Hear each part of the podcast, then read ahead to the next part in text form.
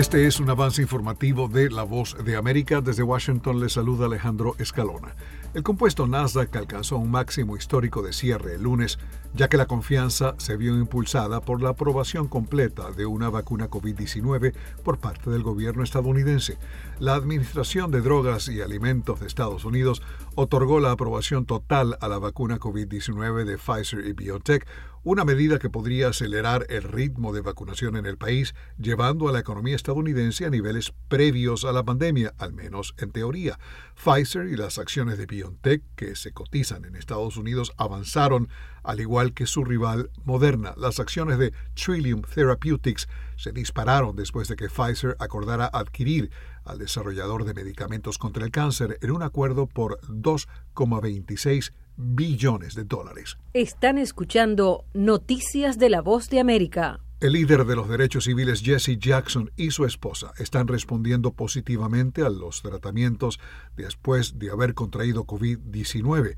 Los médicos de Northwestern University Memorial Hospital en la ciudad de Chicago están siguiendo cuidadosamente la salud de Jackson, de 79 años, y de su esposa Jacqueline, de 77.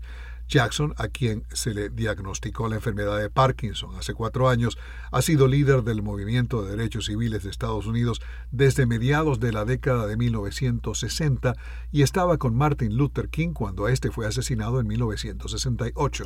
Jackson buscó la nominación presidencial demócrata dos veces durante la década de 1980.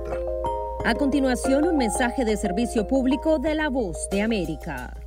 Para evitar la propagación del coronavirus en casa, recuerde que solo toma unos minutos limpiar las superficies que más toca en su vivienda, manijas de las puertas, interruptores de la luz, lugares donde come, control remoto, entre otros.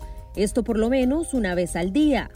Este fue un aviso de servicio público de La Voz de América. El operador de la red eléctrica de Texas pronosticó que la demanda alcanzará niveles récord el martes a medida que los hogares y las empresas aumenten el uso del aire acondicionado durante otra ola de calor. Las temperaturas en Houston, por ejemplo, alcanzarán 35 grados Celsius todos los días hasta el 25 de agosto, según el servicio de informativo AccuWeather. Hasta el momento, el Consejo de Confiabilidad Eléctrica de Texas sostiene que la red funciona con suficiente energía como para satisfacer la alta demanda. Fue un avance informativo de La Voz de América.